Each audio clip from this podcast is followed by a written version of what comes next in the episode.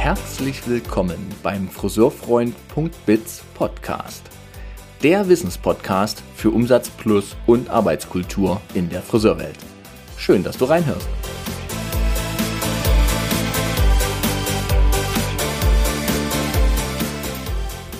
Die meisten von uns verbringen ziemlich viel Zeit in ihrem Arbeitskontext. Meist sogar mehr Zeit mit Kollegen als wie eben mit ihren ja, engeren Vertrauten oder eben auch Freunden und Familie. Und deshalb ist es besonders wichtig, aus meiner Sicht als Friseurfreund, dass das Thema Arbeitskultur und vor allem auch dieses Thema Teamkultur wieder etwas mehr in den Vordergrund rückt bei allen wirtschaftlichen Belangen, die uns als Friseure hier und da gerade gängeln. In dieser Podcast-Episode ist Thomas Lemke mein Gast. Und zu Thomas Lemke habe ich eine sehr besondere Verbindung, die werdet ihr im Podcast auch erfahren. Und wir haben uns verabredet, über das Thema Teamkultur zu sprechen, denn das ist sein Metier und eben auch mein Metier. Und so unterhalten sich zwei emotional reflektierte Männer in dieser Episode über Teamkultur, was es bedeutet, was es dafür braucht und was eben auch die Folgen davon sind, wenn sie positiv gestaltet wird. Im ersten Teil sprechen wir über die Grundlage, nämlich über Emotionen. Und deshalb heißt auch diese Episode Emotionalität und Teamkultur. Denn Emotionen, so fern wie uns das manchmal ja erscheint im Businessalltag, umso wichtiger ist es anzuerkennen, dass diese ein wichtiger Bestandteil von Teamkultur sind. Ich wünsche euch viel Freude beim Hören dieser besonderen Folge und wünsche euch ein gutes Gelingen bei eurer Teamkultur.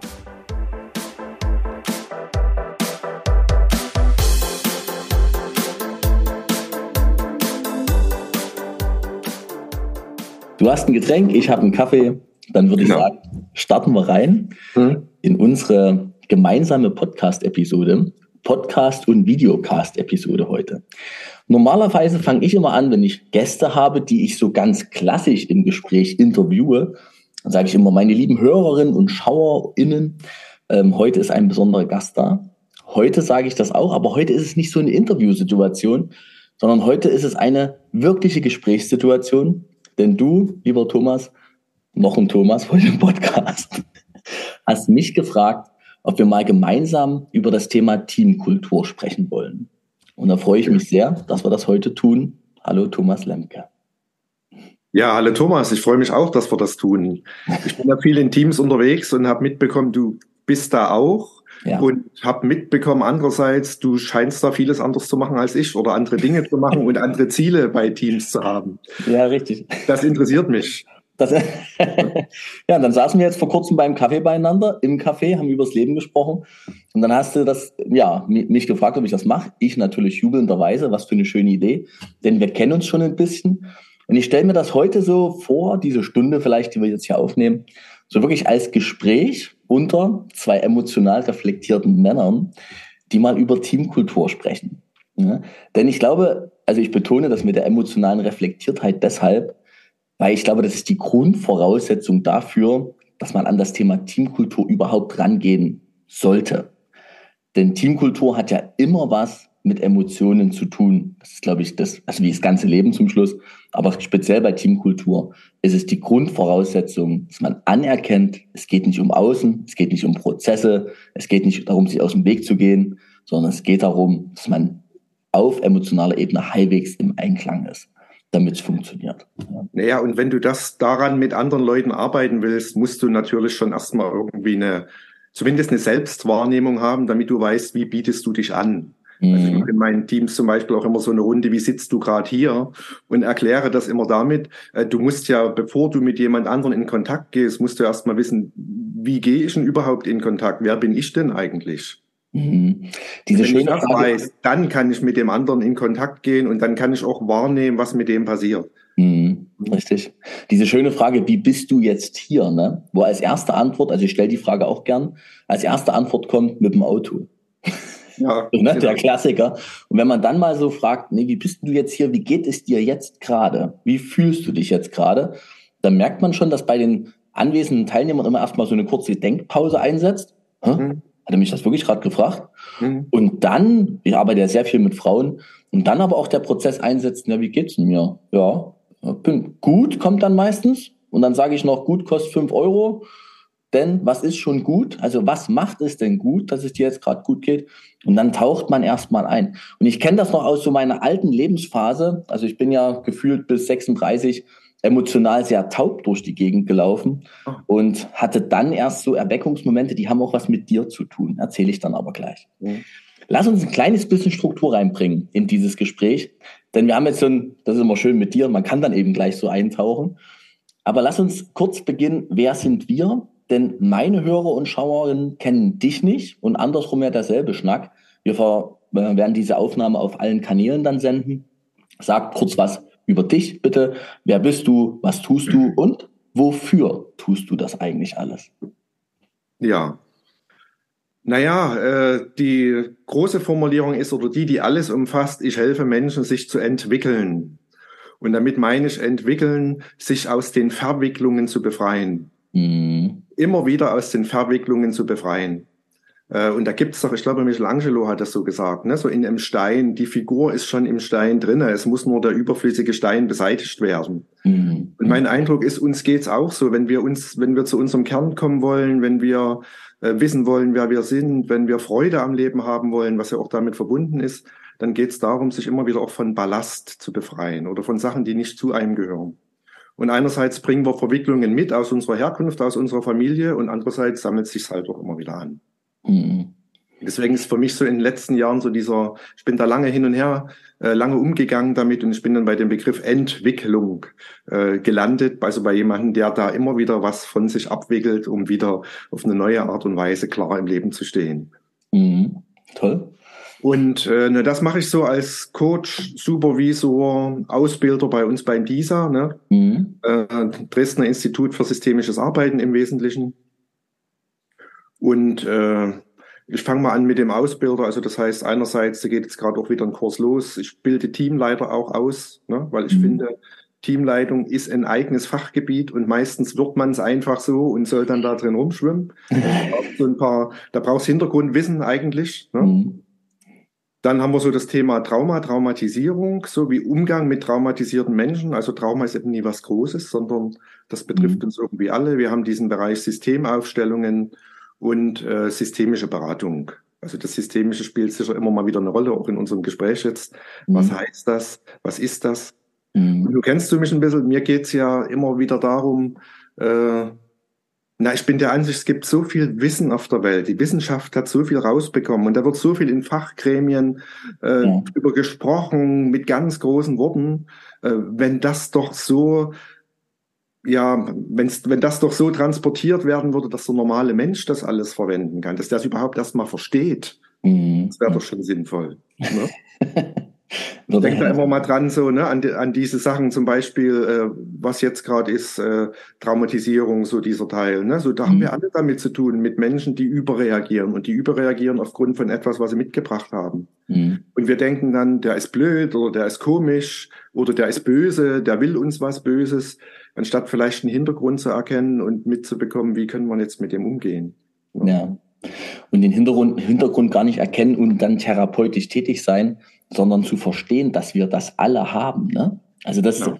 ich war jetzt letztens wieder bei der Wachstumsgruppe, also ich bin ja beim dieser in der Wachstumsgruppe aktuell mit drin und habe wieder festgestellt, ey, es geht allen so, wie, also dieses durch, ähm, dieses Durchschlagen, sage ich jetzt mal, der Emotionen irgendwie unangepasst oder unpassend von außen betrachtet, unpassend auf eine Situation zu reagieren, ja. Und man dann eigentlich weiß, das ist das innere Kind, was damit reinspielt. Erfahrungen, die eigentlich nie verarbeitet wurden, die sich nochmal Raum machen. Und das ist halt in jeder Sekunde des Lebens kann das so sein. Das ist nicht privat und beruflich trennbar. Das ist immer da. War wieder sehr faszinierend. Ja. Dankeschön. Dann wissen wir jetzt, Thomas Lemke, was dein Job ist und was ja. du beruflich so machst. Dass du Teamleiter ausbildest, hatte ich nie auf dem Schirm. Finde ich aber einen sehr interessanten Aspekt. Kommt gleich noch auf den Zettel. Können wir noch drüber reden. Ja. Dann mache ich das Ganze auch nochmal. Wer bin ich? Genau. Wer bin ich? Thomas Langer als Friseurfreund.biz in der Friseurbranche unterwegs auf dem Hauptthemen Umsatz plus und Arbeitskultur. Und in dieser Podcast-Episode heute hier geht es natürlich um Teamkultur und damit auch um Arbeitskultur im direkten Sinne. Wobei ich auch glaube, dass eine gelungene Teamkultur absolut umsatzrelevant ist. So. Ich selber arbeite mit sehr, sehr vielen Frauen zusammen. Ich bin gelernter Friseur. Ich habe mein ganzes Berufsleben lang nur Frauen um mich herum gehabt und bin das sozusagen sehr gewöhnt. Und merke aber auch, dass ich ähm, als Mann dort immer wieder einen anderen Zugang auch habe zu diesen Teams, als wie die Frauen untereinander. Ja. Und durch meine Arbeit auch mit meinen eigenen Emotionen, meinen Selbstentwicklungen, die ich so gemacht habe die letzten Jahre, gelingt es immer ganz gut, Dinge in den Teams zu erkennen, die eigentlich nicht funktionieren, aber die sind so unsichtbar. Ja. Und das ist das, was ich dann tue, wenn ich mit meinen Teams arbeite, mit meinen Kunden arbeite, dass ich immer dahinter gucke, was ist wirklich das Problem? Was ist wirklich das, was euch dort in die Situation bringt und versuche das außen dann im Nachgang noch mitzugestalten. Genau, das tue ich jetzt als ähm, Friseurfreund.biz seit drei Jahren selbstständig auf eigener Basis. Wofür mache ich das? Ich sage immer, ich möchte in der Friseurbranche die freudehemmenden Zwänge beseitigen. Die Friseurbranche, so einfach, ne? Ja. Sind wir auch wieder beim Beseitigen von dem Hemmenden. Genau, richtig. Ja. Weil die Friseurbranche ist ja eine absolute Leidenschaftsbranche. Also wenn du Menschen, die Friseurin, Friseure und Friseurinnen sind, fragst, warum bist du Friseur geworden, da gehen die Herzen auf, da wird erzählt und äh, kreativ und mit Menschen und so weiter. Aber es ist eben auch ein Handwerk und die letzten Jahre hat in dieses Handwerk so ein bisschen die Industrialisierung Einzug gehalten. Es wurde sehr viel auf Zeitdruck und auf mehr Dienstleistung und du musst, du musst, du musst. Und dann ist natürlich die Motivation oder die Leidenschaft wird so erstickt. Und dafür bin ich hauptsächlich unterwegs. Mehr Freiraum wieder für die Friseure zu erschaffen, damit der Umsatz automatisch mit Freude dann auch kommt, das Umsatz plus. So, das mache ich. Ich habe eine endlos lange Friseurvergangenheit, eine Trainervergangenheit ähm, bei Bella, eine ja, Vertriebsvergangenheit auch, also im Key-Account, bin BWLer, Meister der Friseurwelt und so weiter. Ganz viel angehäuft und trage das jetzt eben als Friseurfreund nach außen. Und mir hat vor uns bei dir, Thomas, wieder gefallen der Satz, es ist so viel Wissen da, aber es wäre halt schön, man könnte es verstehen. Ja? Und dieses bodenständige über Dinge reden, das ist das, was ich auch in meinem Podcast immer wieder versuche. Bin jetzt bei Folge 62 mit dir, ähm, wo ich auch merke, das wird sehr gut angenommen, bekomme tolle Feedbacks dafür, weil es einfach Inspirationen sind, Anregungen und eben immer greifbare Dinge. Man kann drüber reden, man kann äh, es verstehen, als, als jeder, der ja, sich sonst nicht mit Psychologie zum Beispiel beschäftigt. Ne?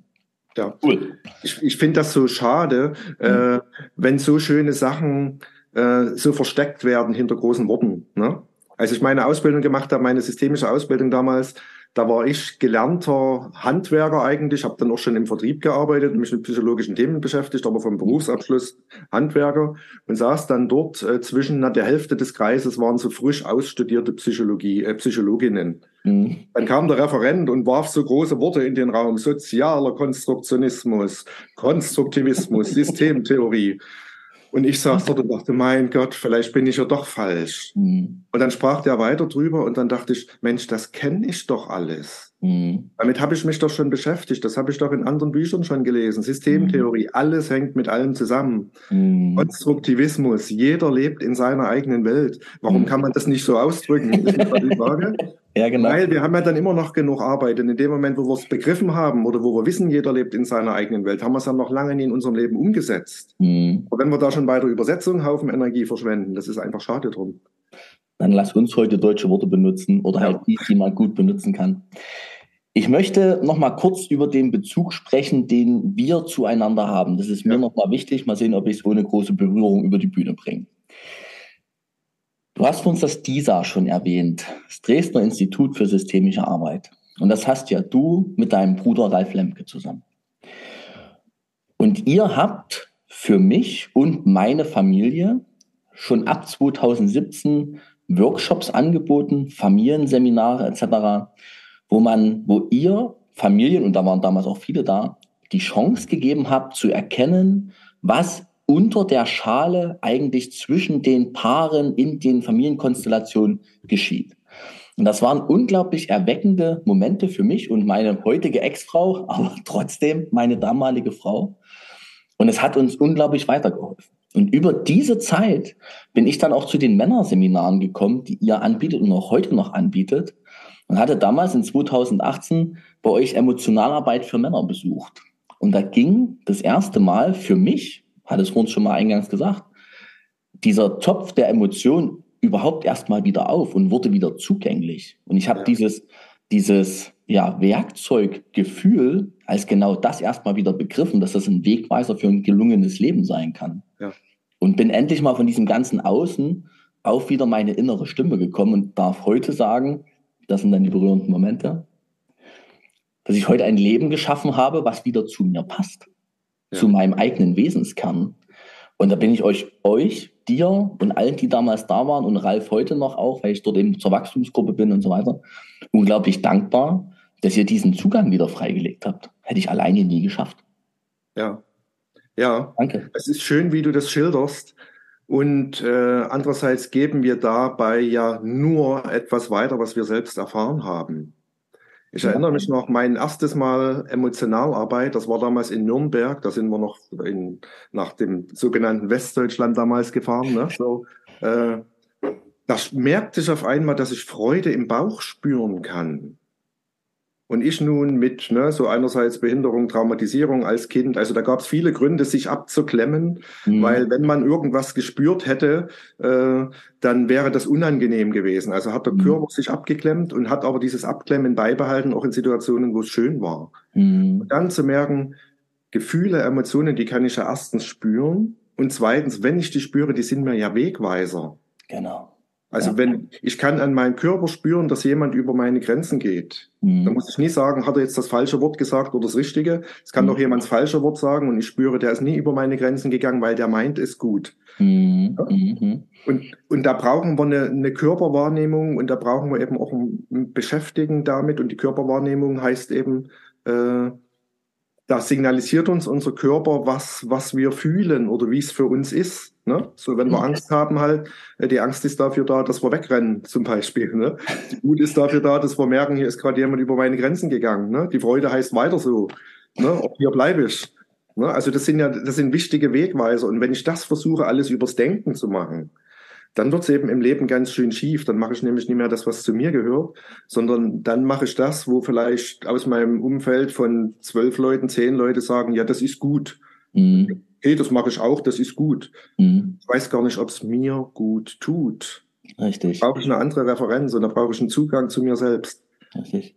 Und das ist so ein Stück unserer Arbeit und fließt natürlich, also da kommen wir her, letztlich aus der Selbsterfahrung, haben angefangen, das weiterzugeben und fließt natürlich nun in alles ein, also auch in die Arbeit mit Teamleitung und mit Teams. Ne? Wir haben ja dieses Basic-Konzept, Beziehungssicherheit, Körper erleben. Da gehört eben der Körper einfach dazu. Das sind grundlegende menschliche Sachen. Und äh, wir haben da durchaus viel zu tun, das den Leuten nahezubringen. Also die Zeit ist mhm. gerade eine andere. Die Zeit ist, du guckst auf dein Handy und gehst eher noch weiter weg von deinem eigenen Fühlen. Mhm. Ja, wobei ich finde, es, sind ziemlich viele interessiert an dem Thema. Ne? Ja, Also als Fall. du das jetzt angesprochen hattest, Teamkultur, und ich erahnte, also mich gefragt hast, ob wir diese Aufnahme machen, und ich erahnte, dass es dann natürlich auch um diese emotionalen Themen geht. Ich habe gedacht, ja klar, das, das, es interessiert viele Menschen in meinem Umfeld.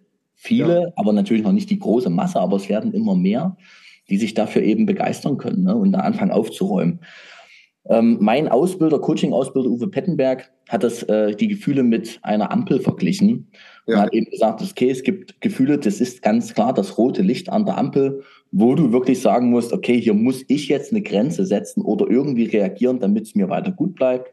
Dann gibt es die gelben Gefühle, die aber eben auch schon ernst zu nehmen sind und es gibt die Grünen eben weiter so, alles ist gut.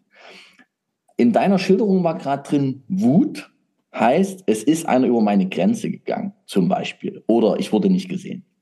Und die meisten Menschen, ich gehöre dazu, trauten, trauen oder trauten sich ja gar nicht, Wut auch mal zum Ausdruck zu bringen. Auch innerhalb eines Teams. Ich versuche mal den Bogen schon zu ja, schaffen. Ne? Ja, ja die mhm. eigene Emotion zu zeigen, auch mal Wut zum Ausdruck zu bringen, ohne um sich zu schlagen, aber die nötige Standhaftigkeit und den nötigen Ausdruck in die Stimme zu legen, hier reicht's, ne? um einfach auch eine Grenze und eine Griffigkeit der eigenen Person zu ermöglichen. Ja. So. Oder Angst eben auszudrücken, Leute, das ist mir hier gerade gar nichts. So, damit man, damit das Gegenüber eine Chance hat, überhaupt zu reagieren und ein Teamgefüge entstehen kann. Ja. Eine Voraussetzung dafür ist ja, dass ich es erstmal selbst wahrnehme. Hm, da beginnt's, ja. ja. Ja, das ist genau dieser Teil. Und äh, wir haben uns oft unsere Gefühle, sag mal sozusagen, abgeklemmt an den Stellen, wo was Unangenehmes kam. Mhm. Vielleicht erinnerst du dich ja, ich habe das glaube ich auch beim, beim Emotionalarbeitsworkshop gesagt, ne? ich bin der Ansicht, Gefühle kommen durch dasselbe Rohr, das kann man sich vorstellen wie so eine Dachrinne. Ne? Mhm, mhm. Und wenn du atmest, Gefühle können ganz schnell wechseln. Ne? Also du kannst Freude empfinden und auf einmal passiert was Schlimmes, da ist und dann bist du traurig, weil dir ist der Wasser runtergefallen und dann kommt ein kleines Kind angelaufen und ganz freudig auf dich zugerannt und die Freude ist wieder da. Ne? Also die Gefühle können ganz schnell wechseln von einem Atemzug zum anderen. Äh, nur gibt es eben welche, die sind uns unangenehm und da machen wir das Rohr lieber zu. Mhm. Das Schwierige ist, wenn wir uns jetzt unseren Gefühlen wieder nähern wollen, mhm. und machen das Rohr wieder auf, dann kommen erstmal die Unangenehmen. Und das ist das, wo oftmals Leute wieder aufhören. Also wenn, ne, wenn wir jetzt sagen, ja, willst du mehr fühlen? Na klar, ich will mehr Freude, ich will mich mehr toll fühlen. Aber das alleine ist es eben nicht, ne? sondern so, es geht darum, sich so dieser ganzen Bandbreite der Gefühle zu stellen. Mhm. Und das andere, was du sagtest, äh, sich auch von dem Bild zu verabschieden oder von so eingeprägten Bildern, wie die ausgedrückt werden. Mhm. Also Trauer oder tiefe Traurigkeit. Wenn Menschen ganz tief traurig sind, zum Beispiel, dann weinen die nicht. Mhm. Oftmals. Ne? Also es kann okay. man ganz tiefes Weinen, sondern meistens weinen die dann nicht. Oder eine Wut kann ich doch sozialverträglich ausdrücken. Ja, klar, klar. Ne? Ich kann natürlich jemanden anschauen und sagen, lass mich in Ruhe, das geht überhaupt nicht. Mhm. Ne? Mhm. Ich kann aber auch äh, sagen, stopp. Mhm. Also so geht das nicht. Eine Form von Mut und gesunder Abgrenzung. Ja. Und, und daran zu arbeiten mit Menschen. Ne? So, also das mhm. spielt gerade auch, wenn ich so an, weil ich auch viel Führungscoachings für Teamleiter und sowas mache, das spielt das oft eine Rolle. Mhm. Erstmal die Wahrnehmung, also wie nehme ich auch wahr im Team, was muss ich ernst nehmen zum Beispiel. Ne? Du hast im Team ja immer ein Grundrauschen, durch, wo durchaus auch Unzufriedenheit dazugehört. Da sollst du als Teamleiter jetzt nie auf jedes einzelne Detail aufspringen. Ne? Also es gibt ein Grundrauschen. Mhm. Es gibt andererseits äh, Sachen, dann musst du irgendwie merken, und jetzt kommt aber der Moment, jetzt muss ich reagieren, sondern jetzt fängt, sonst fängt es an, schief zu werden. Mhm. Bekommst du das mit? Ne? Lass uns genau dort weitermachen. Mhm. Wenn man in Teams, ich habe das, ich erlebe das selber auch oft, man merkt, dass eine Person, die in einem Konflikt ist mit einer anderen Person, von außen stehend betrachtet komplett überreagiert. Also es ja. geht um einen nicht rausgebrachten Mülleimer. Ja. Und die Person eskaliert auf eine Art und Weise, fühlt sich gekränkt, ist beleidigt ins tiefste Mark und ist komplett. Und von außen guckst du drauf und denkst, Leute, es ist ein Mülleimer. Ja. Okay. Ne? Wenn Symptom das, oder wenn, wenn Situation und Emotion so gar nicht zusammenpassen. Ich habe das letzte bei der Wachstumsgruppe gelernt, was es bedeutet. Kannst du es mit deinen Worten mal sagen? Weil wenn du sagst, als Teamleiter muss man entscheiden, wo geht man drauf ein und wo nicht, bin ich ganz bei dir. Aber du musst natürlich auch diese tiefen Emotionsabstürze mal irgendwie deuten können oder zuordnen können, bevor ja. du dort anfängst, eben dann das Drama bei der einen Person zu beenden, indem du mit der anderen Drama machst, ne? dieses Opfer-Täter-Verfolger-Prinzip, was dann ja. wieder kommt, das Dramadreieck. Sag mal, wie erkenne ich, dass die Emotion, der Ausdruck in einem Team, es knallt extrem an so einer Kleinigkeit wie ein Mülleimer, wie merke ich das, dass das hier gerade gar nicht passt? Ja, das merkst du vor allen Dingen erstmal an der, an der Masse, an der Menge. Ne? Also oftmals die, also wir haben ja verschiedene Arten von Gefühlen, ne? primäre, sekundäre, dann instrumentelle, aber eben auch so traumatische aufgestaute. Und jetzt sprechen wir von den aufgestauten gerade. Mhm. Äh, die gehen meistens in die richtige Richtung, aber viel zu heftig. Mhm. Also wenn ich zum Beispiel beim, beim Supermarkt an der Kasse stehe und ich vergesse, dieses schöne Stäbchen dahin zu legen. Ne? und dann dreht sich der vor mir um, nimmt ein Stäbchen und knallt das dahin. Ne? So, äh, ja. Dann könnte ich jetzt aufgrund der Heftigkeit seiner Emotionen, ich könnte auf die Heftigkeit der Emotionen reagieren und könnte sagen, sag mal, du spinnst wo, was machst denn du hier? Ne? Mhm. Ne? Ich kann mir aber auch, wenn ich ein bisschen reflektiert bin, klar machen, nee, der hat schon recht. Es ging hier um eine Grenzverletzung, nur eine sehr minimale. Und mhm. wahrscheinlich hat der arme Mann in seinem Leben, wird bei dem Thema Grenzverletzung, bei so einer kleinen, eine ganz große Grenzverletzung angetriggert von, der Vater war böse zu mir, hat mich verhauen oder was auch immer mhm. so schlimme Sachen passieren können. Also das mhm. geht bei dem Mann unbewusst. Das kann sein, dass der selber gar nicht formulieren kann. Ne? Mhm. mhm. Aber es, es kommt, es geht in die richtige Richtung, aber es ist zu viel. Mhm.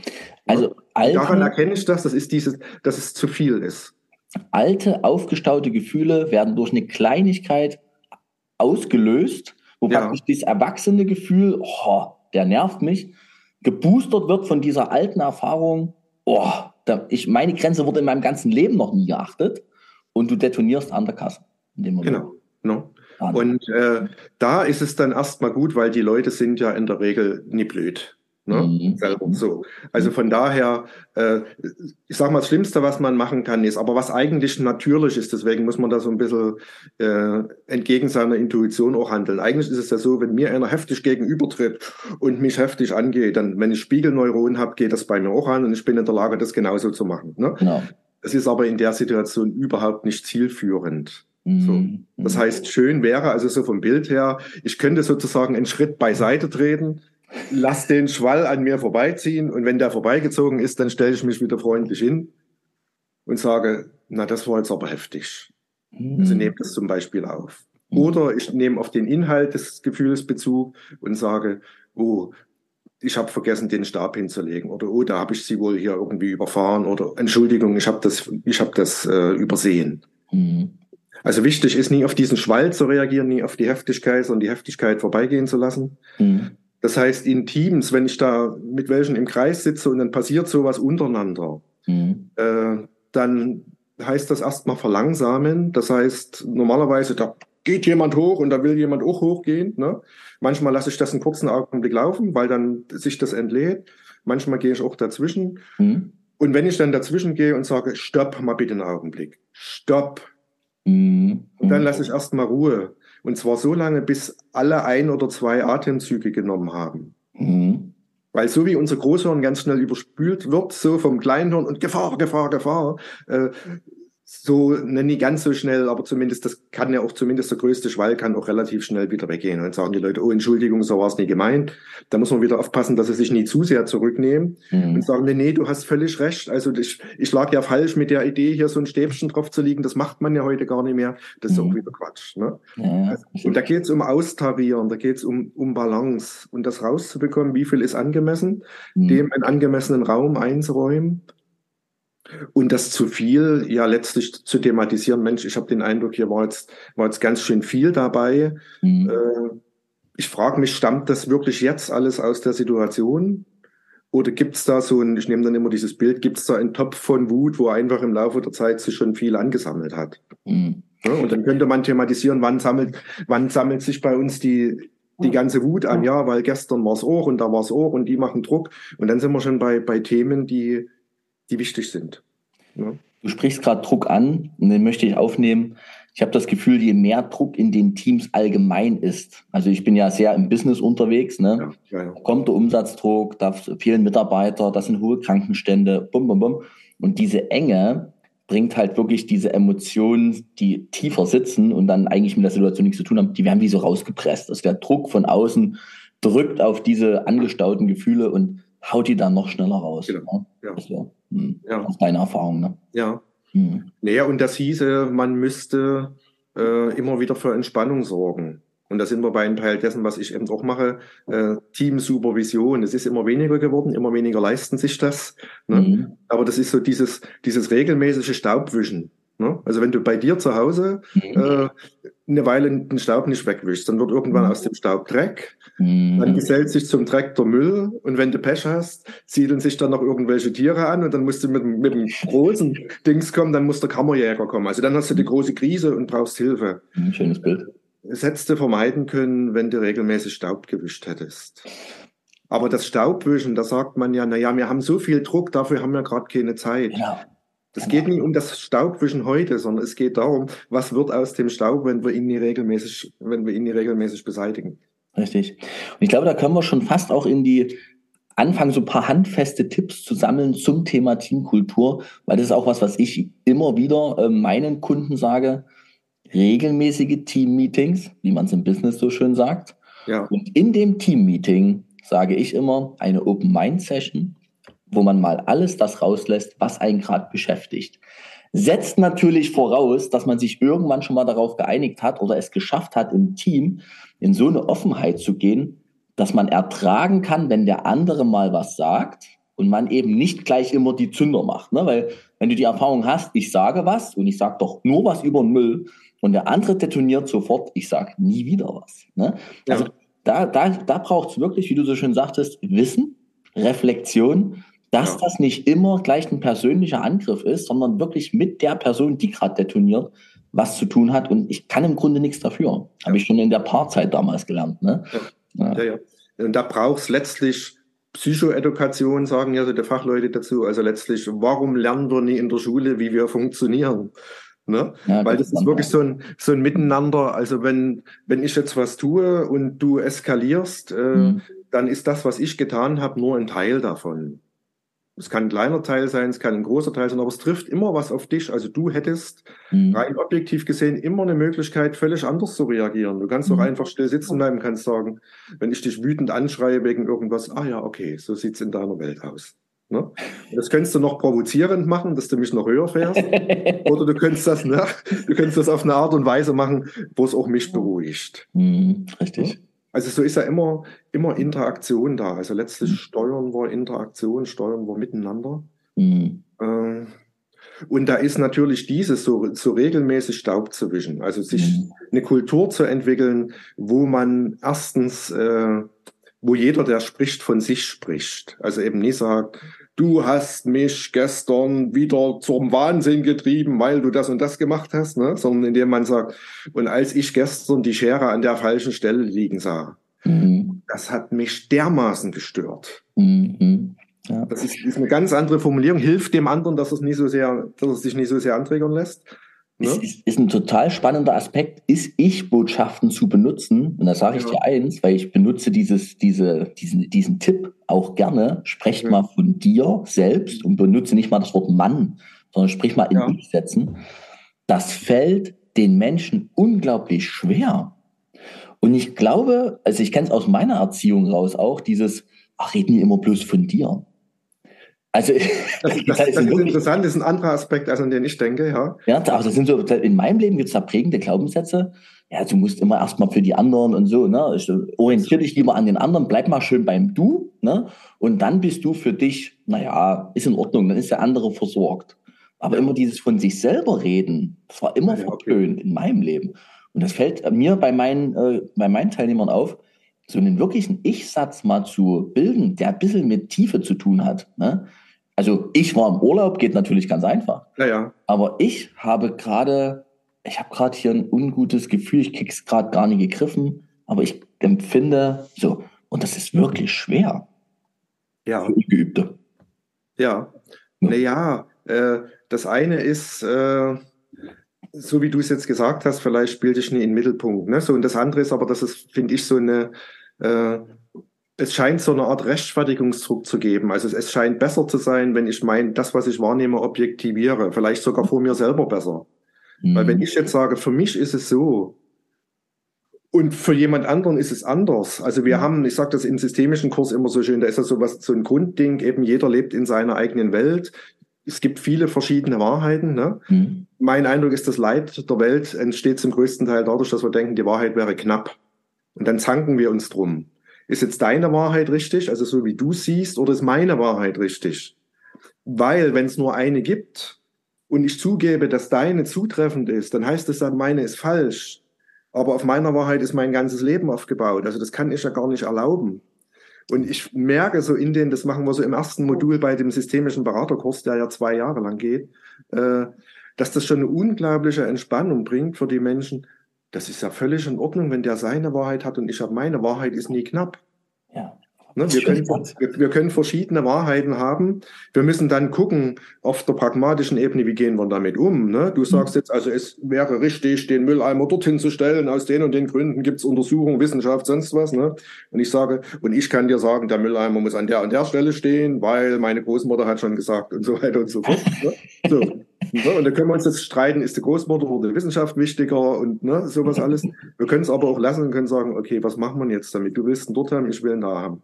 Mhm. Äh, der einfachste Kompromiss wäre, wir stellen den in der Mitte, aber vielleicht ist da gerade die Tür, weil du wolltest ihn rechts, links von der Tür und nicht rechts von der Tür. Ne?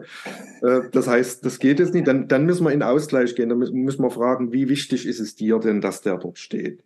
Mhm. Da sagst du, ja, so wichtig ist es mir jetzt auch wieder nie. Und da mhm. sage ich, naja, ganz ehrlich, es ist ein, Milch, äh, ein Mülleimer.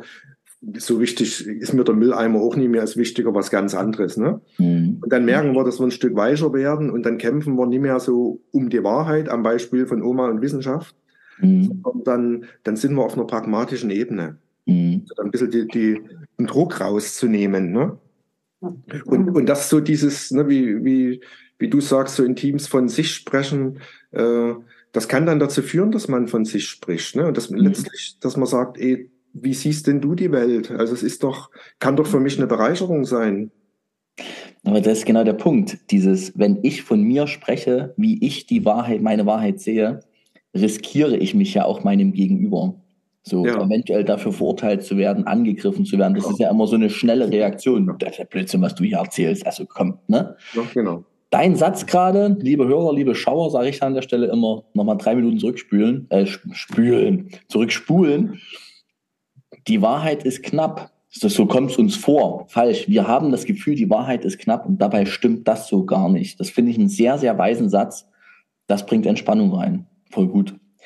Lass uns zur Teamkultur, weil wir haben jetzt gar nicht auf die Uhr geguckt, aber es waren bestimmt 20 Minuten, ähm, wo wir über dieses ganze Thema Gefühle gesprochen haben. Und das finde ich ja. wiederum voll schön, dass das zwischen uns zweien geht, weil das geht ja nicht mit so vielen Männern. Da hatte ich also recht emotional reflektierte Männer beim Kaffee im Gespräch.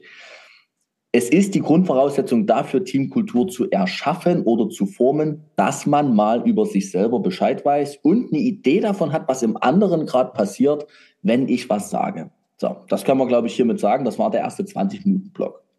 Ja, da, ich, da, da, will ich noch einen Satz hinten dranhängen. Insofern ja. lohnt es sich, also um es so nochmal ins Handeln zu bringen, insofern lohnt es sich, alles, was Persönlichkeitsentwicklung und Selbsterfahrung betrifft, mitzunehmen. Auch für deine Arbeit und für deinen Erfolg als, als Teamleiter oder vielleicht auch als Unternehmer. Und dazu auf disa.de, wie ist das bei euch? Ja, ne? disa-dresden.de, das stimmt, ne? aber das war jetzt äh, ne, das erste Den, Teil. den sag ich jetzt alles dazu. mit, was du kriegen kannst. Ne? Genau. Ne? Und ich sage den mit dem Disa dazu, weil ich euch für eure Arbeit so schätze. Deshalb ist mir das wichtig, Absolut. dass das da auch ankommt, weil ihr etwas, ja, Punkt. Habe ich vorhin schon dreimal gesagt, ich schätze das sehr. Wann ruft dich ein Team? Ja, also im besten Fall, wenn sie, wenn sie Staub wischen wollen, weil sie sagen, wir haben jetzt drei Jahre mit dem Staub gewischt, jetzt ist mal jemand Neues dran. Mhm. Und einer von uns hat dich irgendwo erlebt, kommst du zu uns. Mhm. Das wäre der beste Fall, das mache ich am liebsten. Ja. Und zwar im Sinne von, äh, weil ich weiß, da sorgt jemand für sich und da hat jemand auch schon was begriffen. Mhm. Ne? Äh, aber der, der größte Teil ist durchaus, wenn es um Krisen geht. Also es gibt ein paar, die machen dieses Staubwischen auch mit Teamtagen einmal im Jahr und so, das geht schon, oder im mhm. Sozialbereich einmal im Monat so, mhm. Supervision. Aber meistens geht es schon um Krisen. Also das, mhm. was schwierig ist, dass äh, irgendwas nicht hinhaut miteinander und oftmals geht das einher damit, dass jemand sich beklagt. Also entweder die übergeordnete Ebene über das gesamte Team und sagt, die mhm. Teamleitung kriegt es nicht hin oder das Team ist komisch. Mhm. Die Teamleitung ruft an und sagt, Sie müssen mal herkommen hier, also ich habe ja ein total verqueres Team und mhm. da was machen. Und äh, das ist, wenn, wenn ich das jetzt so sage, ne, dann klingt das vielleicht so wie, wie soll ich denn sagen, naja, es gibt so einen Teil in mir, der, der sagt, Mensch, hätte doch nie früher Staub wischen können. Ne? Aber es gibt auch so einen anderen Teil, wo ich eben weiß, wir Menschen sind so geprägt, wie wir geprägt sind. Wir haben auch nur die materiellen Ressourcen zur Verfügung gestellt. Mhm. Äh, manche Unternehmen, manche Träger zahlen ganz viel Geld, wenn es um die Krise geht, aber die zahlen eben nicht dafür fürs regelmäßige Staubwischen. Ne? So, weil sie das noch nie begriffen haben. Also da ist man ja auch in irgendwas eingebunden und dann kommt man in Zwänge, äh, und dann wird es auch manchmal einfach unerträglich. Und dann meldet man sich halt und sucht Unterstützung. Mhm. Und dann geht's zu 50 Prozent, würde ich sagen, sogar damit aus, äh, dass wir gar nicht ins Team gehen, sondern dass es ein Führungscoaching wird. Ach, ein Ding. Okay, das hätte ich jetzt nicht gedacht, aber gut, wenn man ja. wenn ich kurz drüber nachdenke, eigentlich spannend, klar. Warum? Ja. Also aus deiner Sicht? Ne, weil oftmals das, also äh, wenn ich jetzt genau schaue, was was kann in Teams passieren? Das eine ist, sag mal, wenn wenn es jemandem gelingt, äh, den Menschen, die da sind im Team, mhm. mhm. äh, so gerecht zu werden, weil er auch einen entsprechenden Vorsprung vielleicht hat oder so, ne, äh, dass er die zusammenführen kann. Ne? Mhm. So, äh, dann dann haben wir keine Krise. Mhm. Ne? So. Irgendwie gelingt das ja scheinbar nicht und eine besondere Verantwortung hat immer derjenige, der es leitet. Ne? Mhm. Ich sage zum Beispiel in dem, in dem Kurs, der jetzt beginnt, Team und Führung, bringe ich immer so schön dieses Beispiel. Ich finde, wir haben ein schönes Beispiel für Teams, unsere Hand. Ne? Okay. Du hast vier Finger und du hast einen Daumen. Ja. Ne? Von den vier Fingern, wenn einer weg ist, das geht noch irgendwie, der Daumen schmerzt dich sehr. Warum hm. schmerzt der Daumen? Der ist ein Gegenüber. Der Daumen ist Gegenüber für die anderen. Hm. Daumen ist der Teamleiter. Hm. Und du musst wiederum dieses Gegenüber sein, musst du erstmal aushalten. Ja. Ich weiß. Wir machen da eine Übung. Äh, da sitzt die ganze Gruppe, alle Teilnehmer sitzen so da, wie so ein Team in so einem halboffenen Rahmen. Und jeder darf dann mal zur Tür reinkommen und darf sozusagen, die Frage ist, wie kommst du rein, wenn du eine Teamsitzung eröffnest? Also hast du genug Ausstrahlung? Oder was kannst mhm. du tun, um, um, um deine Ausstrahlung oder deine Präsenz äh, besser zu machen? Ne? Mhm. Kommt jemand zur Tür rein, da ist schon interessant, wie macht er die Tür auf? Wie guckt er? Wie verhält er sich? Wie nimmt er Kontakt auf mit den anderen? Wie schleicht er oder geht dich zu seinem Stuhl? Ja. Was setzt er sich hin? Was macht er dann? Wie geht er in Kontakt? Und dafür ja. kriegt er Rückmeldung. Und äh, das ist ja nichts, was man nur machen kann, sondern das hat ja viel auch mit unserer eigenen Geschichte zu tun, mit der persönlichen Geschichte. Wenn ich einmal vor der Klasse gestanden habe, äh, habe was vorgetragen, vielleicht ein schönes Gedicht und ich dachte selber, ich bin gut und die haben mich alle ausgelacht. Hm. Ja, dann kann das so tief sitzen, dass jedes Mal, wenn ich irgendwo stehe und drei Menschen gucken mich an, dass innerlich was anfängt zu flattern. Und das kann mhm. so ins Unbewusste verdrängt sein, dass ich es noch nicht mal merke. Mhm. Ja? ja. Ich den Zusammenhang ja. noch nicht mehr hergestellt bekommen. Ja. Und deswegen ist, und da, äh, das findet eben vielen Teams statt. Ich komme jetzt wieder zurück auf die Frage, ne? so, wieso jetzt dann oftmals Führungscoaching. Wenn ich dann ins Team gehe und es liegt eigentlich an der Teamleitung, also entweder weil sie bestimmte Sachen nicht weiß, auch mhm. Team an Dynamiken nicht, ne? Mhm. Äh, aber auch vielleicht, weil sie so die innere Präsenz und Größe noch nie gefunden hat und also noch nicht in die Teamleiter, Teamleiterinnenrolle reingefunden hat, äh, dann ist es eher kontraproduktiv, wenn ich ins Team gehe, weil dann wird es allen sichtbar. Mhm. Also dann stärke ich die doch lieber von hinten. Ja, richtig. Ja? richtig. Und gebe ihr eine Chance. Hm? Genau, sag du. Und gebe ihr eine Chance zu erkennen, woran das hier eigentlich gerade alles liegt und krankt. Ne? Ja, also und, und, und versuche, dass sie stärker werden kann und dass sie es dann macht. Also natürlich kann ich hingehen und kann da das Team versuchen, dort eine gute Stimmung herzustellen. Das kriegen wir schon mhm. irgendwie hin, wir zwei. Ne? So bin ja, äh, Aber wenn wir wieder weg sind, müssen die mhm. das weitermachen, die da vor Ort sind. Also ist es doch besser, ich stärke die. Ich hadere mit dem Begriff, ich stärke die, aber ich weiß, wie du ihn meinst. Mir fällt aber auf, dass, es, ähm, dass ich das aufklären möchte. Hm. Da geht es ja um die innere Stärkung und nicht um die noch mehr Macht, noch mehr Druck. Du musst das aushalten, ah, sondern ja. die Stärke, Stärkung kann ja auch sein, sie zu stärken, zuzulassen, auch mal weicher zu sein. Ja. Auch mal feinfühliger zu sein. Also ja. diese innere Stärke, ja, das Wort Stärke, damit hadere ich. Ich habe so eine Situation, ich versuche es jetzt ganz kryptisch. Mhm. Der Podcast wird ja von ein paar Menschen gehört. Ja, wie, kryptisch, wie kryptisch mache ich's? Ich habe viele Jahre lang ein Team geführt. Und das mit sehr viel Freude und Erfolg. Und dann habe ich das Unternehmen verlassen und dann ist das Team zerschossen. Komplett. Es gab eine neue Führungskraft, genau. die wir alle sehr geschätzt haben früher. Ja. Und diese Führungskraft hat nach bestem Wissen und Gewissen und mit ganz viel Stärke ja. Mhm. Ja, und Kraft und Macht ihres Amtes alles das zerschossen, was als Teamkultur, als Miteinander, als Dynamik, als Vorangehen, als Miteinander denken und arbeiten wieder, also das war alles weg. Innerhalb von einem halben Jahr. Krasse Show. Also da tat mir so leid, mir tat das so leid, ne? heute noch. Vor zwei Tagen erst mit einem alten Kollegen darüber gesprochen. Das ist alles schon viele Jahre her. Ja. Ne? Steckt so drin.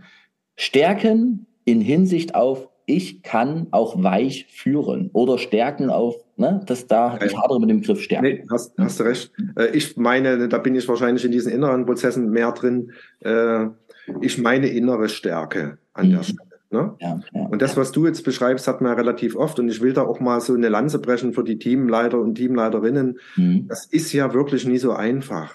Weil wenn dir das gelungen ist, das rauszuarbeiten, was das Team stärkt und das richtige Maß an eben einerseits nicht zu kräftig zu drücken, Mhm. Also so, dass die wachsen können und andererseits aber auch nie zu wenig Führung anzubieten. Weil dann, dann laufen sie auch Kopf, die, die, die wieder auch kopflos durch die Gegend. Also wenn dir das geling, gelungen ist, das ist ja immer wieder ein Balanceakt. Ja, ne? ja. Und wenn du neu in ein Team reinkommst, das ist wirklich nie einfach. Also von daher finde ich dieses äh, erstmal wer in so eine Funktion kommt, sollte ein paar Sachen wissen und gelernt bekommen und er sollte mindestens fürs erste halbe Jahr eine Begleitung bekommen, mhm. wo er immer wieder mindestens alle vier Wochen äh, einfach so Dinge besprechen kann. Und zwar eben Probleme besprechen kann in dem Moment, wo sie noch klein sind, damit sie nicht groß werden. Staubwischen. Ne? Staubwischen könnte man sagen. Ja, so. Und um in die Rolle reinzufinden, weil das ist mhm. wirklich nicht so einfach. Ne? Und Stärken in der Rolle, also Stärke heißt an der Stelle für mich eben nie jetzt mit Macht mhm. die anderen ja. überrollen, weil das bringt nichts. Mhm. Naja, aber so wird es ja eigentlich gelehrt. Ne? Und das, das stimmt. Ich meine innere Stärke, also wenn wir uns vorstellen, eher wie so ein wenn ich von einem starken Baum spreche, dann meine ich, dass der gut verwurzelt ist und dass der sich nie so leicht umwerfen lässt. Ne? Also so. Ne? Und aus dem heraus kann er dann ruhig und freundlich mit denen um ihn herum sein. Wir kamen von der Frage, wann rufen dich Menschen?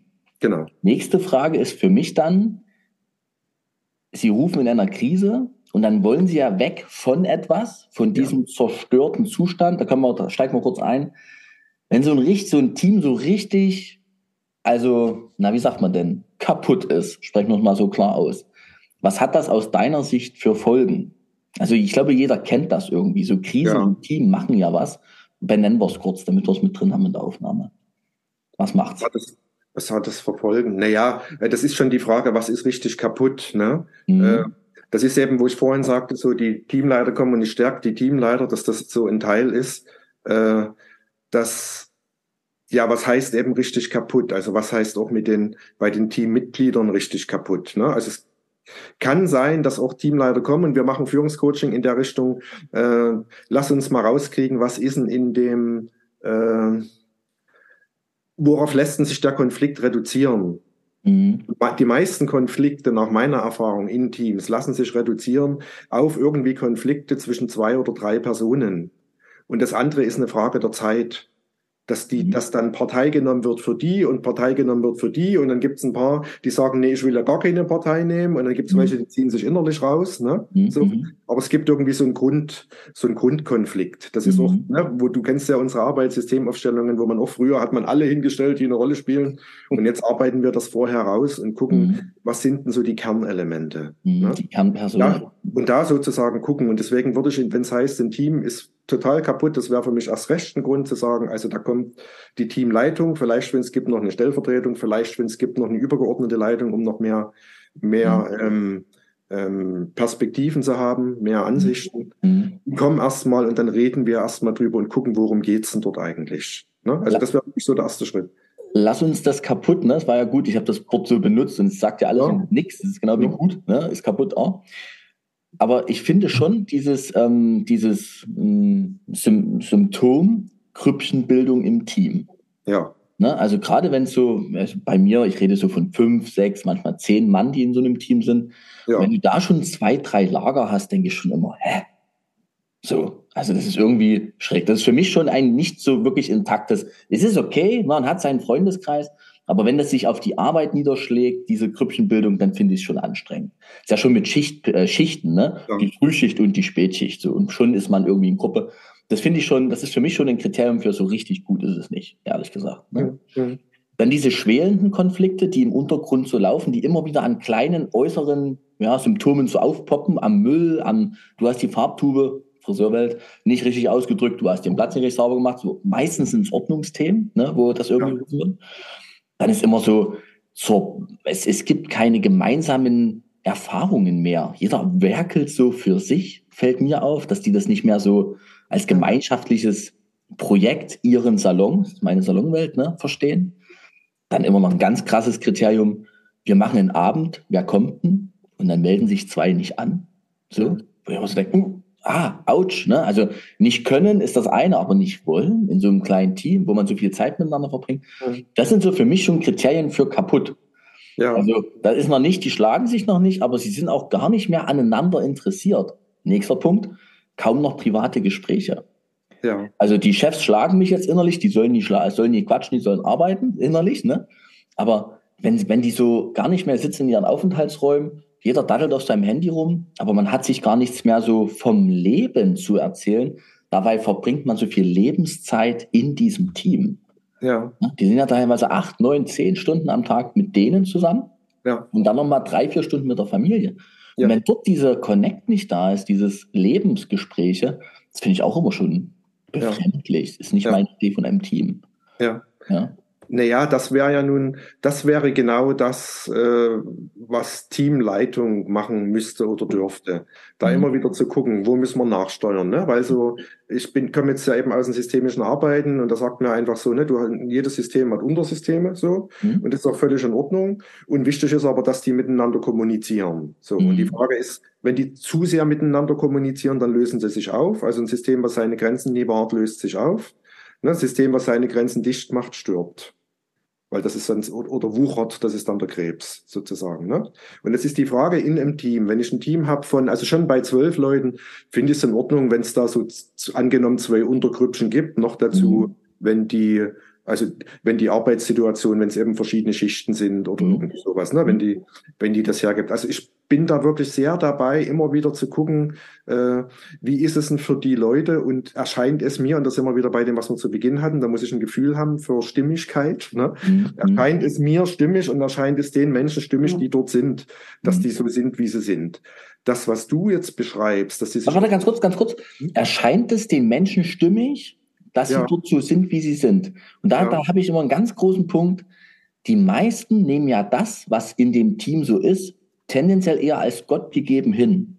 Genau. Das ist halt so. Und die stellen sich ja gar nicht die Frage, das sind wir wieder beim Thema Gefühl. Ja. Ich weiß gar nicht mit, wie geht's mir ja eigentlich? Ich bin ja nur noch als Hülle da. Genau. So, es tut mir nie weh, weil ich es nie merke. So. Genau. Und dann genau. ist natürlich die Frage, ist das heute hier noch stimmig für euch? Nee. Ja, bin's gewöhnt. Ja, das ist das Prinzip Atmen einstellen. Und wir wissen, wenn wir das Atmen lange genug einstellen, sind wir tot. Ne? So. Und was ja rein, rein körperlich, wenn du dir die Menschen anguckst, wirst du das sehen können. Ne? Du kannst mhm. vielleicht bei manchen sogar sehen, wenn die von der Arbeit, wenn die dann aus der Tür rausgehen, dann, dann atmen die erstmal wieder los. Ne? Mhm. Genau. Ne? Mhm. Und das heißt, sie haben die Zeit vorher sozusagen in den Überlebensmodus geschalten äh, weil sie das Geld verdienen wollten oder was auch immer, was es auch immer für gute Gründe gibt. Ne? Mhm. So. Und wenn man denen das aber kleinschrittig erläutern kann und dann sagen kann, so wie du es auch gesagt hast, ne, ihr seid hier mit den Leuten mehr zusammen als mit irgendjemand anders in eurem Leben. Mhm. Warum wollt ihr acht Stunden eures Tages einfach abschreiben? Wollt ihr mhm. euch, wollen wir nicht gucken, wie ihr die, wie ihr die auch ein bisschen schöner bekommen könnt? Richtig, richtig. Ja? So. Ja. Und, ne, und dann sozusagen zu gucken, was, was braucht es dann dafür? Und dann braucht es natürlich Selbstwahrnehmung, dann braucht es eben auch Begegnung. Ne? Mhm. Aber ich würde eben Ne, zur Diagnose finde ich das gut, so die Sachen, die du sagst, dass man so grob guckt und sagt, wenn mehrere Faktoren zutreffen, da ist schon was im Argen. Äh, und trotzdem würde ich immer mit denen gucken. Und was es vor allen Dingen braucht, ist miteinander in Kontakt kommen. Mhm. Das ist eben meinetwegen Supervision. Das ist ein Teamtag. Das ist aber auch ein Quasseln über, wie geht's denn deinen Kindern? Ne? Und das wäre aber aus meiner Sicht Aufgabe der Teamleitung, da immer wieder Anlässe zu initiieren. Und das müssen ja gar keine sein, ey, wir gehen jetzt essen und machen nichts, sondern unterhalten uns über unsere Familien. Das, wir können ja auch ein gemeinsames Projekt machen. Auch wisst ihr was? Wir wollen hier die neuen, ich weiß nicht, neuen Geräte kaufen. Äh, mhm.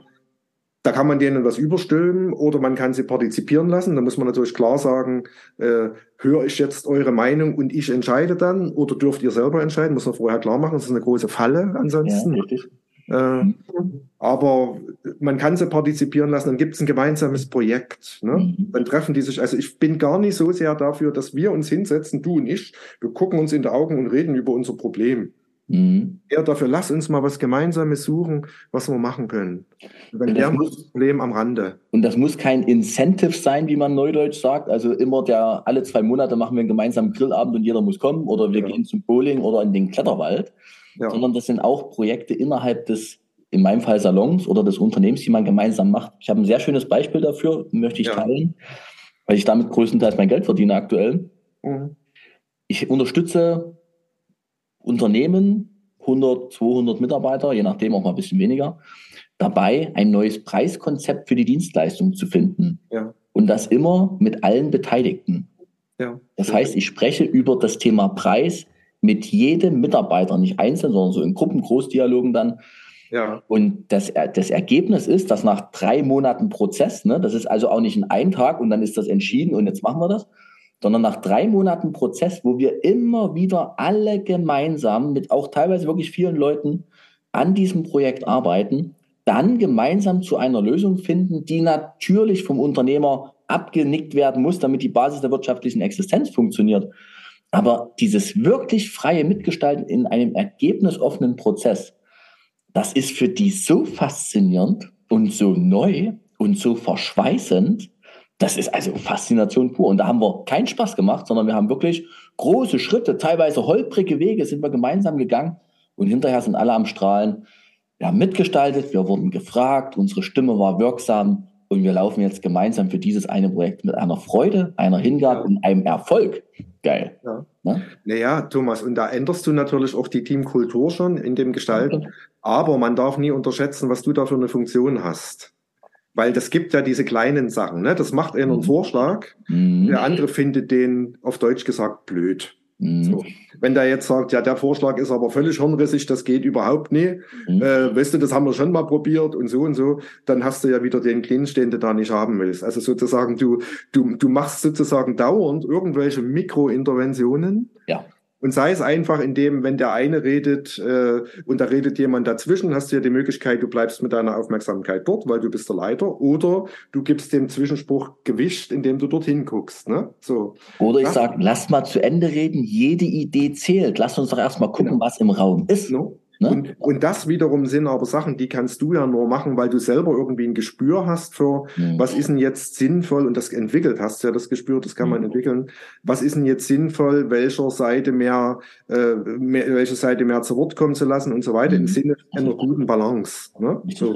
Und deswegen brauchst du einen Prozess ja auch Zeit, ne? weil du hast so, ein, so du hast eine Sitzung, nehme ich an, mit den Leuten, also hast einen Workshop und dann gehen die ja wieder in ihren Alltag. Und es ist ja nicht so, dass ihr dann beim nächsten Mal wieder dort anfangt, wo ihr aufgehört habt, nee. sondern es geht ja genau darum, dass in dem Alltag dann unterhalten die sich miteinander und mit denen und mit denen und mit denen und dann musst du das wieder aufnehmen mhm. und wieder vorantreiben und gibst wieder ein Modell dafür, wie man freundlich miteinander umgehen kann. Mhm, richtig. Äh, also das, da lässt sich was machen, ne? aber das sind, ich finde das jetzt interessant, dass du sagst ein Vierteljahr, ne? Mhm. Das, äh, weil ich eben mich auch gefragt habe, wie, wie machst denn du das? Wie lange dauert denn das? Und wenn ich das jetzt höre, denke ich, ja, in einem Vierteljahr äh, kann ich mir vorstellen, ist es zu schaffen. Aber ich kann mir nicht vorstellen, dass es, also selbst wenn du die Stunden, angenommen, du bist, was weiß ich, vier Stunden dort, fünfmal, selbst wenn du die 20 Stunden hintereinander pflasterst auf ein Wochenende, wäre das nie erreichbar, sondern es braucht diese Zeit, Richtig. Also auf eine gewisse Weise ist unsere Arbeit, hat was mit Gärtnern gemeinsam. So, mhm. Du musst mhm. immer mal gießen und Unkraut zupfen, aber ja. wachsen muss es von alleine, ne? Richtig, so. richtig. Mhm. Diese, die, diese drei Monate ähm, sind tatsächlich aus genau dieser Erfahrung gekommen. Es braucht seine Zeit und einfach diesen Wissen darum, auch durch die Coaching-Ausbildung alles. Ja. Und ich weiß aber auch, dass wenn ich mit meinen Kunden spreche, wenn so Neukunden zu mir kommen, die Unternehmer, Thomas, das ist interessant, hatte gestern ein Speaking zu dem Thema von einem Verband. Drei Monate, naja, da liegt ja auch Honorar dahinter, ne? So, also dass ich dann bekomme.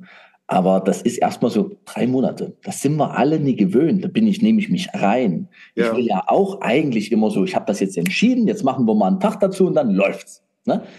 Ist eben nicht. Das funktioniert ja in keinem Lebensbereich, wenn wir ganz ehrlich sind. Das funktioniert mit meinen Kindern nicht, mit meiner Ex-Frau nicht, mit meiner Freundin nicht, mit meinen Freundinnen nicht, im beruflichen eben auch nicht. Warum denken wir, dass wir da so Objekte sind, die man wie eine Maschine einfach mal an die richtige Stelle wieder rücken muss? Ja. Schraube nachziehen, Tropfen Öl ran und dann läuft das wieder. Ja, das sind so diese, eben diese Maschinenmetaphern. Ne? Und wir, ja. wir Menschen sind eben lebende Systeme und das braucht mhm. alles seine Zeit. Ne? Also wir haben ja nun, wir begleiten ja Leute zum Teil äh, seit 20 Jahren, ne? die kommen immer mhm. mal wieder. Und das ist interessant, dass dann selbst nach 20 Jahren immer noch was passiert. Du machst mhm. eben eine Persönlichkeit entwickelt, Ent Entwicklung und dann bist du entwickelt.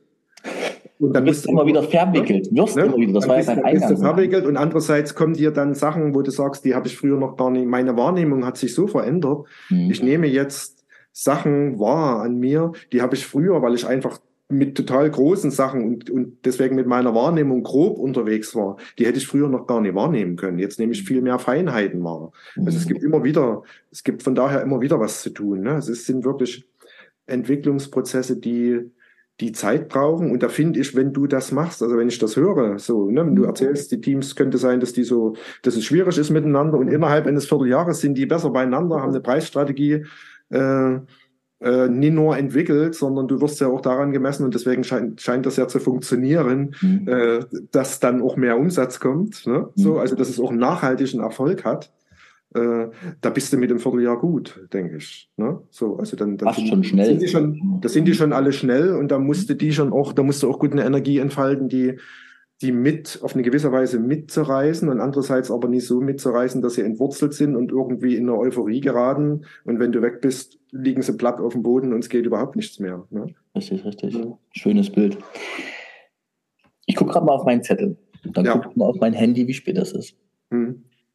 So. Ich bin schon gut dabei. Wir sind schon eine Weile unterwegs. ja. unterwegs. Ich möchte mit dir gerne noch, ähm, wenn ich so schaue, was haben wir schon alles gesprochen, möchte ich nochmal über so ein paar Methoden sprechen. Mhm. Also du hattest vorhin schon mal sowas angesprochen, dieses, das Team sitzt im Raum und man lässt den anderen mal reinkommen. Mhm. Und dann bekommt dieser jemand eine Reflexion. Was sind noch so Methoden, wo du weißt, okay, das hat immer eine besondere Wirkung im Team? Also noch gar nicht, danach haben sich alle lieb, sondern es hat eine besondere Wirkung im Team. Hast du da noch ein, zwei Beispiele? Ich bringe auch noch zwei, drei. Mhm. Na, bei Krisensachen zum Beispiel, ähm, da könnte ich ja jetzt direkt sagen, was ist die, ne, die, die Krise adressieren und sagen, okay, mhm. und was ist jetzt der Streit und worum geht's was? Geht's jetzt, ne? So, mhm.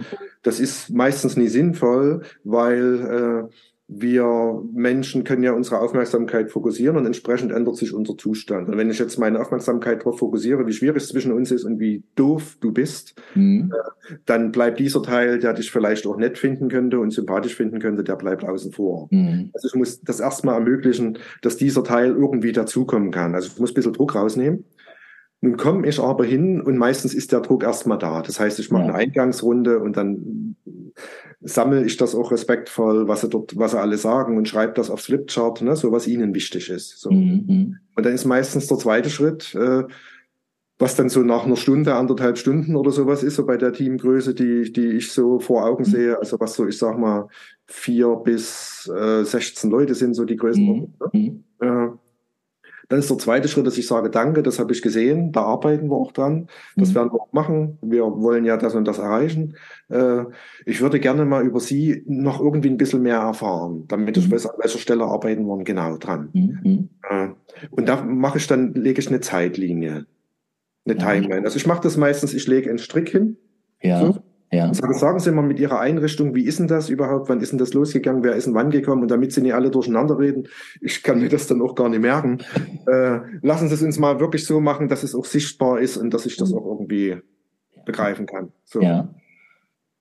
Und dann dürfen die, jeder kriegen meinetwegen fünf Moderationskärtchen in der Hand. Auf eins sollen sie das Datum ihres Eintritts schreiben. Mhm. Die anderen vier, die aus ihrer Sicht vier wesentlichsten Dinge, die in dem Team passiert sind in der Zeit, seit sie da sind. Das mhm. können innere Dinge sein, nämlich da war ich enttäuscht. Das kann sein, wir haben eine Umstrukturierung gehabt oder was auch immer. So. Mhm. Äh, und dann lege ich diese Linie hin und dann frage ich, wann ist denn die Einrichtung gegründet worden oder das ja. Unternehmen? Und da kommt dann auch ein Datum hin. Und dann ist immer die Frage, wer ist zuerst gekommen? Mhm. So, wer von Ihnen ist der, der zuerst da war? Ja.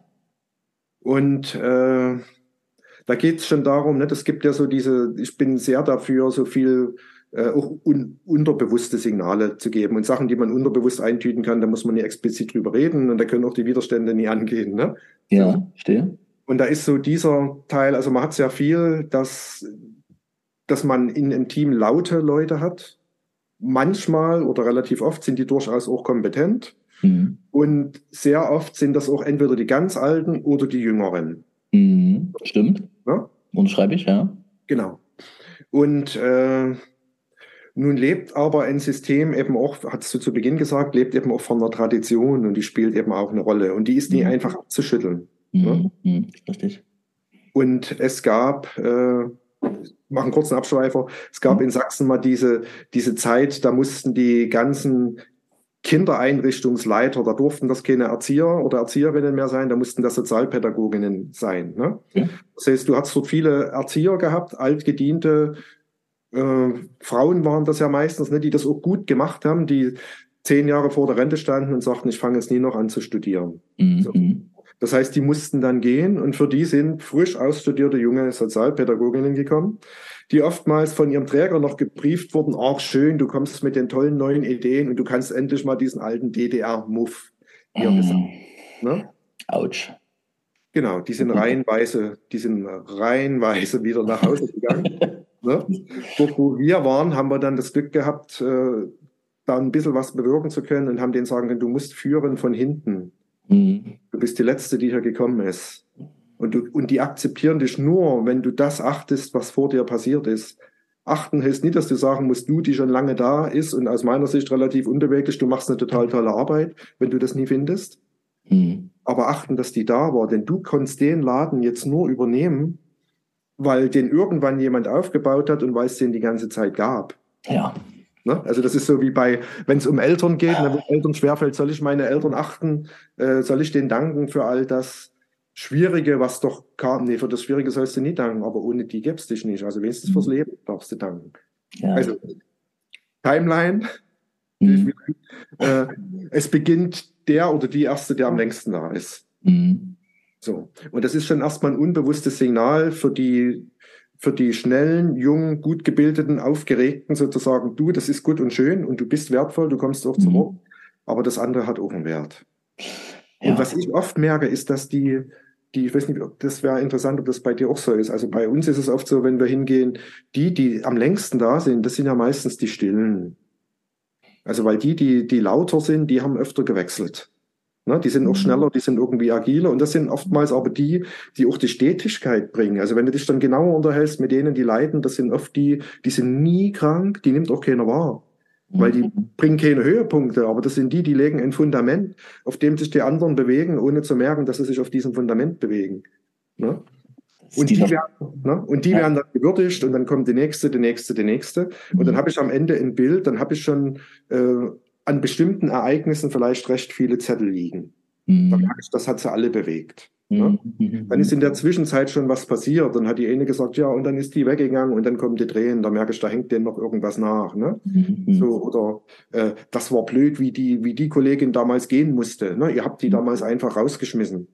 Dann ist das ein wichtiger Teil, wenn jemand das Gefühl hat, sein Chef äh, hat jemanden Unrecht widerfahren lassen. Oder willkürlich gehandelt. Ne? Ne? Und damit, dann ist natürlich immer die Angst da, das könnte mir passieren. Mhm. Und es gibt außerdem eine, ja, man ist böse, man will sozusagen Gerechtigkeit und das hält mich davon ab, gut zu arbeiten und offen mit meinen Kollegen und Kolleginnen umzugehen. Mhm. Also das heißt, an dieser Sache kriege ich dann schon so ein bisschen mit. Und was aber da, worum es geht und was der große Effekt ist, ist, äh, dass die hinterher schon alle miteinander anders im Raum sitzen. Ja, ja. Weil die haben sich mal gehört.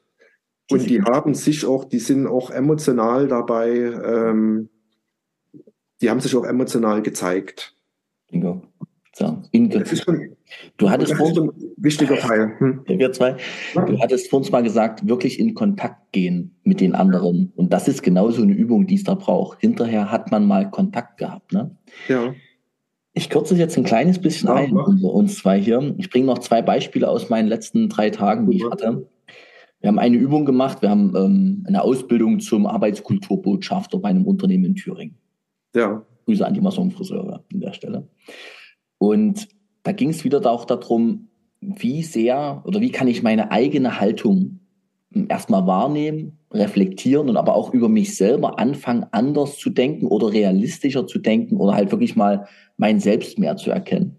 ja. Da haben wir wieder eine Übung gemacht. Ähm, Ich sage immer die Augenguckübung. Hm. Musik an, alle laufen frei durch den Raum und wenn die Musik ausgeht, bleibt man stehen. Und der, der ihm gegenüber steht, dem schaut man in die Augen. 30 Sekunden, was echt eine Challenge ist. Mit, dem, mit der Intention von innen, ich sehe dich. Ich sehe dich. Ich sehe dich. Und guckt mal einfach den Menschen an. Das geht so schnell, dass da Dankbarkeit kommt, Emotionen kommen, Freude kommt. Also es ist immer, es ist immer eine hochemotionale Runde. Ja. Aber die sehen sich mal wieder und die ganzen Geschichten springen so an. Ne? Also da kommt ganz viel so, ich habe dich ausgebildet und das war damals so schön und heute bist du noch da. Und dann kommt das Kompliment zurück, ich bin dir so dankbar für. Also da kommt auch diese Ordnung zum Tragen. Du denkst so, oh mein Gott, wie schön. Und das durch so eine Übung, das geht jetzt nie, ist jetzt nicht Wegweiser für, macht das jetzt mal alle mit eurem Team, weil es gilt ja zu ertragen, dass dort eben auch mal Emotionen kommen, die mit einer roten Lampe gekennzeichnet sind. Oh, ich kann, ich, ich sehe dich, aber es geht halt auch in mir gleich los. Ja, das gibt es ja. ja auch. Ne? Also dieses in Kontakt gehen. Und wir haben dann danach noch eine Übung gemacht äh, oder eine, eine Arbeit, so einen Zettel einfach hatten, wo der Name der Person drauf stand. Also auch ich habe einen Zettel bekommen, stand also Thomas drauf. Und man reicht den dann im Kreis sitzend, reicht man diesen Zettel an den Nachbarn weiter, wo mein Name draufsteht. Ich bekomme den von, ich sage jetzt mal Micha, ne, ja. auf, auf dem Schoß. Und dann schreibe ich einfach mal drauf, was ich an der Person schätze. Ja. Oder was ich sehe. Kann ja. ja auch mal sein, wo ich sehe, ach, du bleibst unter deinem Potenzial oder so. Also es kommt drauf an. Und dieser Zettel geht mal reihum, geht vielleicht durch zehn Hände. In unserem Fall ging er mal durch 20 Hände, weil wir so viele Teilnehmer hatten. Und dann macht man mal auf drei in einer ruhigen Minute, man ist ja auch schon so eingeschwungen, dreht man diesen Zettel mal um und liest mal, was da kommt. Mhm. Thomas hat schon wieder geweint. Ne? Also das, das, sind dann die Momente, wo auch ich denke, oh, was die alle in mir sehen, was ich, ne? Und dann kriegt ja. man eine Reflexion, eine Besonderheit für sich selber ja. mal gewertschätzt von allen Anwesenden und du läufst nach so einer Übung ganz anders in so einen Tag. Ja. ja. Weil man mal wieder, das ist, reflektiert darauf, dass du gesagt hast, man sieht immer bloß das Dunkle in dem Menschen und was dich nervt. Geh mal ein Stück zurück, schau mal ein bisschen breiter. Die schönen Elemente des Gegenübers, die sind da ne? ja. wenn wir sie zulassen zu sehen. Ja, ja. also das äh, finde ich sehr schön, ne? weil das ja auch so dieses verdeutlicht, ne? eben dieses, man sieht sich im wahrsten Sinne mhm. des Wortes, auch mit dem in die Augen blicken, ne? oder so. Genau. Dieses, ne, ich schreibe das dann nieder. Mhm. Äh, und ich will dir da eher zustimmen, dass du sagst, äh, ich sage jetzt nie, macht das alle mit eurem Teams, weil mhm. äh, es ist einfach, aber mhm. es ist nicht leicht. Das heißt, äh, das ist ein einfaches Rezept, das kann man jetzt machen, aber mhm. du musst den Raum halten. Und als, der, als derjenige, der anleitet. Und im, im, besten Falle als Teamleiter, also ich kenne genug Teamleiter, Teamleiterinnen, die können das, die könnten das für ihr Team machen. Mhm. Allerdings haben sie dann eine Außenrolle und sind nie so mit drin. Also von daher ist es gut, sich jemanden zu holen. Mhm. Das ist der eine Teil, aber der andere Teil ist auch, du musst das auch halten können, die Emotionen, die da kommen. Ja.